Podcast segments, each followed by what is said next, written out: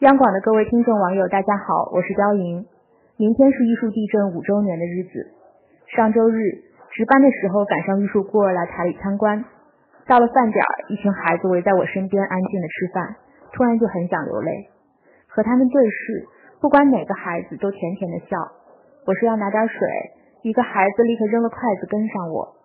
一个小一点的男孩子剩下一口饭，旁边的女孩子一边说烦死了。一边拿起自己的勺子替他吃完了饭，每个孩子面前都是吃干净的空碗，都用纸巾擦干净了桌子。